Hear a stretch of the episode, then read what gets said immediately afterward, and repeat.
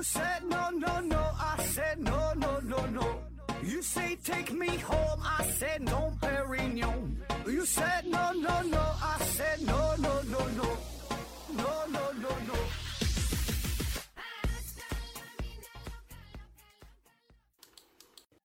拼命探索，不计后果。欢迎你收听《思考盒子》，本节目由喜马拉雅平台独家播出。呃，今天呢，咱拿到了一个命题作文啊，说聊聊科技与狠活儿，哎，说说需要恐惧食品里的科技与狠活儿嘛。那么，科技与狠活儿这个词儿啊，这是在今年八九月份那个时候是比较流行的。哎，这是一位短视频博主的口头禅啊，说老铁们，这纯纯的是科技与狠活儿啊啊，这是我的东北老乡啊。那么他在网上讲述了很多关于食品安全的问题，然后呢，大伙儿也开始注重呃食品的生产原料啊，买东西买东西时候看看这个配方表啊，看看放了多少添加剂呀，哎，然后也开始担心是吧？甚至说有人呃有点恐慌啊，有点焦虑啊。当然这只是那个时候啊，过去这几个月之后，我感觉现在没有人再提这个东西了，是吧？这很多事儿吧，这过去呢也就忘了啊。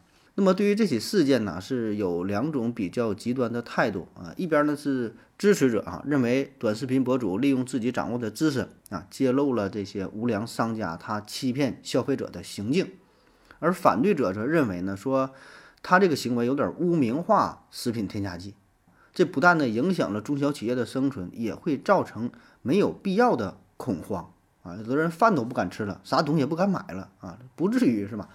那么说，是否需要恐惧呢？呃，我想每个人的体验呢是不一样的啊。反正就我个人来说，我自己个儿我是不咋恐惧啊。不只是说现在不恐惧，就当时这个事儿闹得最火热的时候，我也没啥恐惧恐惧哈，基本是没有什么感觉。后来不还爆出一个关于这个酱油的问题嘛？这我我也也也没啥恐惧的哈。家里边用的恰好就是这个品牌的酱油，就是这个这个品牌当中非常低端的一个一个一个类型的啊。那配料表当中一排全是添加剂，当时也这么用着，后来买还买这款啊，因为啥便宜，就这么用了啊，没有啥恐慌的啊。那我说我为啥不担心呢？因为我感觉吧，食品安全问题啊和添加剂的问题，这完全就是两码回事儿。当然，它这叫科技与狠活，你看它这个词儿吧，它这名儿起的挺好，妙就妙在它这名儿很隐晦、很模糊啊。你说啥叫科技与狠活？谁能给出一个很严谨的定义，是吧？这说不出来，啊，你也说不好什么是是科技狠活，什么不是科技与狠活，是吧？所以我觉得这个就是很多时候咱们把这个概念弄模糊了，然后自己啊吓唬自己，啊，我说说我对于这个问题的理解啊。首先啊，如果说你把科技与狠活等同于食品安全问题的话，那你确实呃挺挺挺值得让人这个担心的，是吧？恐慌的，甚至说，因为什么？食品安全问题那是啥？像早些年，呃，鸭血造假事件。用那个牛血、猪血呀，一些什么化工原料勾兑啊，做成这种假的鸭血，然后，呃，还有那个用过期的月饼做成汤圆了，用这个苏丹红做鸭蛋的是吧？红心儿咸鸭蛋啊，这里边的那个苏丹红都是致癌物质。还有早些年有名的哈，三聚氰胺奶粉事件、地沟油事件、瘦肉精事件、僵尸肉事件、皮革奶事件，那这些事儿。没啥可说的，这就是食品安全问题啊，确实值得恐慌。谁吃这些东西的，谁都谁都担心，因为啥？这些东西会直接威胁到咱们的身体健康啊。那如果说科技与狠活就就等同于苏丹红，等于等同于瘦肉精了，那确实呃该让人恐慌，是吧？但我觉得呢，显然啊，在那些短视频博主当中所说的科技与狠活啊，老铁哈，他这个概念并不是这么简单啊，所以我觉得这里边还是有挺大的争议啊。那我聊聊这个，重点聊聊这个食品添加剂的事儿啊。嗯，我感觉吧，有一部分人对食品添加剂这个词儿误会太深啊，一听到这几个字儿，没有什么好感，唯恐避之不及。哎，那早在十多年前，甚至更早，那个时候还没有短视频平台呢啊，说有一位美食学会的这个会长，他呢在课堂当中就向学员们展示了常用的色素啊、香精啊、甜味剂呀。呃，增稠剂呀，什么什么酸碱度调节剂、防腐剂等等吧，就这些常用的食品添加剂。然后呢，还做了一个实验给大伙儿演示，就说说我用常用的这些食品添加剂，各种比例，我就能给你勾兑出啊人们所熟悉的各种口味的饮料你想喝啥不？我一调这味儿，你尝就这个东西啊，什么水水果味儿的，什么巧克力味儿的啊都行。本来呢，他就想展示一下说这个味道是如何制备出来的，结果呢，课后啊，他就被人称为化学老师，对吧？这意思不言不言而喻了啊。但其实他这个操作是非常非常基础的啊，可以说这就是对于食品生产厂家来说是最最基本的操作啊。但对于广大消费者来说，这不知道不清楚啊，一看这事儿那是叹为观止啊，这东西都都这么做出来的，太吓人了啊。其实呢，大可不必啊。那么对于食品添加剂哈，我有这么几个呃小的想法哈，分这么几个小话题哈。第一个就是说反对呃食品添加物啊，反对非法的这种食品添加物啊，不反对食品添加剂啊，这啥意思？这是两个完全不同的概念，不是说什么东西扔到食品里都叫食品添加剂啊。食品添加剂这得是法律有规定的，那么只要在一个合法的剂量、合理的用法啊，这个适当的用量范围之内。那起码我个人来说，我是不会拒绝的啊，那就吃呗，是吧？合理合法的东西啊。那么你是非法添加物，本来不应该放到食品当中，你用了，那那保证就不能吃，是吧？所以我们刚才提到的什么三聚氰胺呐，什么每年三幺五曝光出的那些涉及食品安全的重大问题放的那些东西，基本都叫非法添加物，哎，两码回事儿。还有像头一阵爆出的老坛酸菜面这个事儿，这个跟食品添加剂它也是一毛钱关系也没有，是吧？这本身是你。这食材啊，制备工艺的问题。再有呢，咱就说说啊，这到底什么叫食品添加剂啊？那么从定义上来看，食品添加剂是为了改善食物色香味等品质，以及为防腐和加工工艺的需要而加入食品中的化合物质或天然物质啊。所以你看这个概念它没有什么问题的，可以说现代食品的灵魂就是这食品添加剂。你没有食品添加剂，那就没有现代食物工业，都按原来过去那种做法，它不成立，它。根本咱现在也离不开这个食品添加剂了啊，那东西都根本放不住。你看你吃的那东西，你去超市里边随便挑随便选，不管吃的喝的，但凡是带个包装的、成瓶的、成袋的，你就找吧，你能找出三样两样没有任何食品添加剂的东西，我感觉还真不容易啊。咱说是带包装的，你别说拿两个土豆、拿两个茄子哈，那不算，就是带包装的成品的那东西不好找。而且这个食品添加剂也并不都是。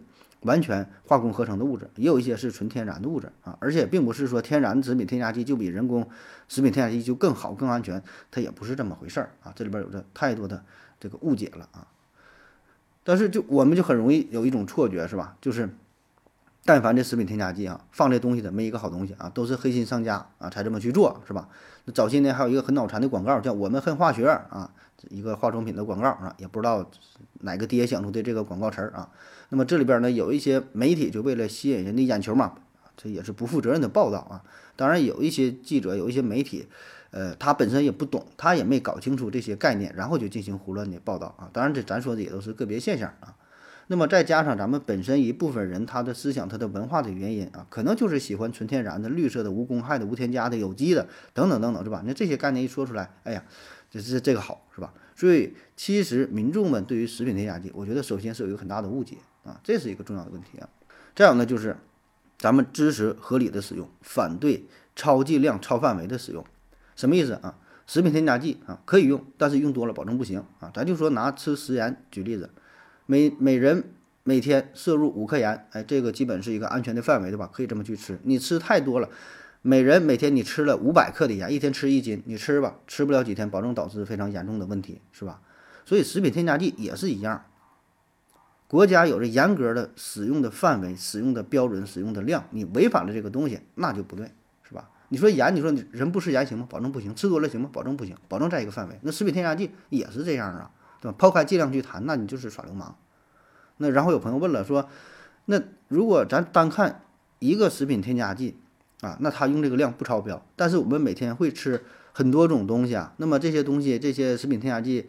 呃，累积在一起，那是不是就会对身身体造成一些影响，造成一些伤害呀？啊，这确实如此，事儿确实是这么回事儿。但我觉得这个你也怪不到人家商家头上。咱还拿吃的咸盐举例子啊，你你又吃盐了，又吃酱油，又蘸酱，又吃咸菜，又吃咸鱼，又吃虾米，又吃了两块豆腐乳，你这些东西加起这个盐，保证是多了。那你说这事儿怨谁？成年人应该为自己的行为负责了啊。还有呢就是超范围使用啊，这什么意思？同样都叫食品添添加剂，每个食品添加剂使用的范围不一样啊。前一阵比较大热的叫三花淡奶是吧？那这个东西其实它是一种合法的添加剂，但它的使用范围是什么？调制咖啡呀，制作甜品呐，奶茶呀，这些是可以用的。你用它来做羊汤，那就是超出了使用范围，那就是不合理的。然后再说一个事儿，就是商家会故意多放食品添加剂嘛？哎，没事儿给你多放点儿是吧？这种可能性呢，完全有啊。但是啊，我觉得他的初衷并不是刻意的想去害你啊，目的是什么？很简单，就俩字儿，赚钱啊。对于商家来说，这个食品添加剂一定不是放的越多越好。第一，放食品添加剂，它要更多的成本。对吧？虽然食品添加剂它很便宜，但是对于商人来说，多花一分钱他也他也心疼，他也肝疼，是吧？一分钱他也不想多花。第二呢，就是食品添加剂可能会带来一些负面的作用，它会影响食品呐。这种影响既包括口感上的影响，也包括色泽上的影响，也包括很多方面的影响，对吧？你色素放多了，这个颜色偏离了预期的效果，必然影响你的卖相。你说一个烤鸭，你你整出来这个颜色。太深了，是吧？甜味甜味剂放多了，东西太甜了，甜的有点苦了，这保证不是他想看到的。就像咱拍个照片，拍完图了，你得去 P，P 的过分了，太假了，也不好看。所以对于商家来说，我们通常不会把他想的那么心地善良，但是我觉得咱也不必把他们想的心地多么险恶，故意给你放点添加剂，放点什么毒药去害你，不至于啊。他就俩字儿，就想着赚钱，其余真的没有考虑太多，是吧？没有那么复杂的事儿啊。那么咱说有没有可能一些商家刻意放一些防腐的添加剂给你多放点儿啊，然后延长食品的保质期，对吧？让它不变质啊，这不就好了吗？理论上当然有可能啊，但我觉得呢，这种做法呀也是局限于一些不太正规的小作坊啊。就试问一下，如果说你是一家生产火腿肠的一个大老板，那么你用的这个生产原料用，然后再往这里边放这个添加剂啊。这时候你是不是你得想一想我这个保质期的问题，是吧？是不是得考虑一下这个原材料的问题？你也不可能什么肉都用吧？因为什么？你想把这个企业做下去，是吧？不是今天干了，明天就倒闭了啊？那么你生产出来的这个食品上边一定会写着一个保质期，比如说保质期六个月，比如说保质期十二个月。那么你放的这个食品添添加剂是不是只要确保它这个保质期之内不变质就 OK 了，对吧？咱举个极端的例子。你这个放你放这么多保质这个添加剂，保证你六个月不变质，那行了。你再多放点，让它七个月不变质也能做到。但你会不会放到这么多，让它保证七个月不变质？没有必要，因为你外包装上已经写了保质期六个月，过六个月你不变质也没没有人买，毫无意义，对吧？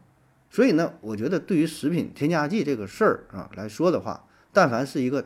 大公司、大企业啊，应该不会做那些傻事儿啊。但是对于一些小企业，有可能去冒着那么大的险，是吧？为了一些蝇头小利，是吧？有可能超超标、超量去做的有啊。一些小作坊有啊，大公司我觉得有也有，但是会非常少，是吧？他保证会采用其他更稳妥的方式去赚钱，不会说为了这么点小的利益，冒着这么大的险，然后断送了自己的公司的这个前程啊。当然，还是那句话啊。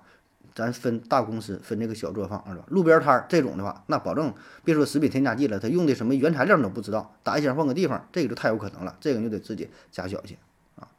最后呢，就是我说我不排斥食品添加剂啊，虽然不排斥，但是咱也尽量远离那些营养价值比较低的东西，对吧？这个东西添加了很多的食品添加剂，本身也没有什么营养，你说你偏吃它干啥，是吧？这东西虽然说对身体可能没有害，但我感觉也可能也没有什么好处，是吧？如果有可能的话，咱还是尽量多吃那些更健康一点的。对于街边了、摆摊了、小作坊、小饭店的，就奔理儿去想，这东西它保证不可能太好，不管是出于健康的角度还是卫生的角度，它都得不到保障啊。那咱能不吃就不吃啊。所以对于科技与狠活这个事儿，我觉得吧，有点像什么震惊了哈，什么什么食品不能吃这样的文章一样。呃，也许它的初衷可能是好的啊。然后呢，想传播一些消息啊，提醒大家注意一下自己的身体，注意一下食品安全的问题啊。这个文章里边可能有一些正确的内容，但是传着传着呢，最终啊被大伙儿所误解了啊，起到了一个误导的作用，然后是疯狂的传播啊，结果呢带来的这个效果并不是特别好。那好了，感谢各位收听，谢谢大家，再见。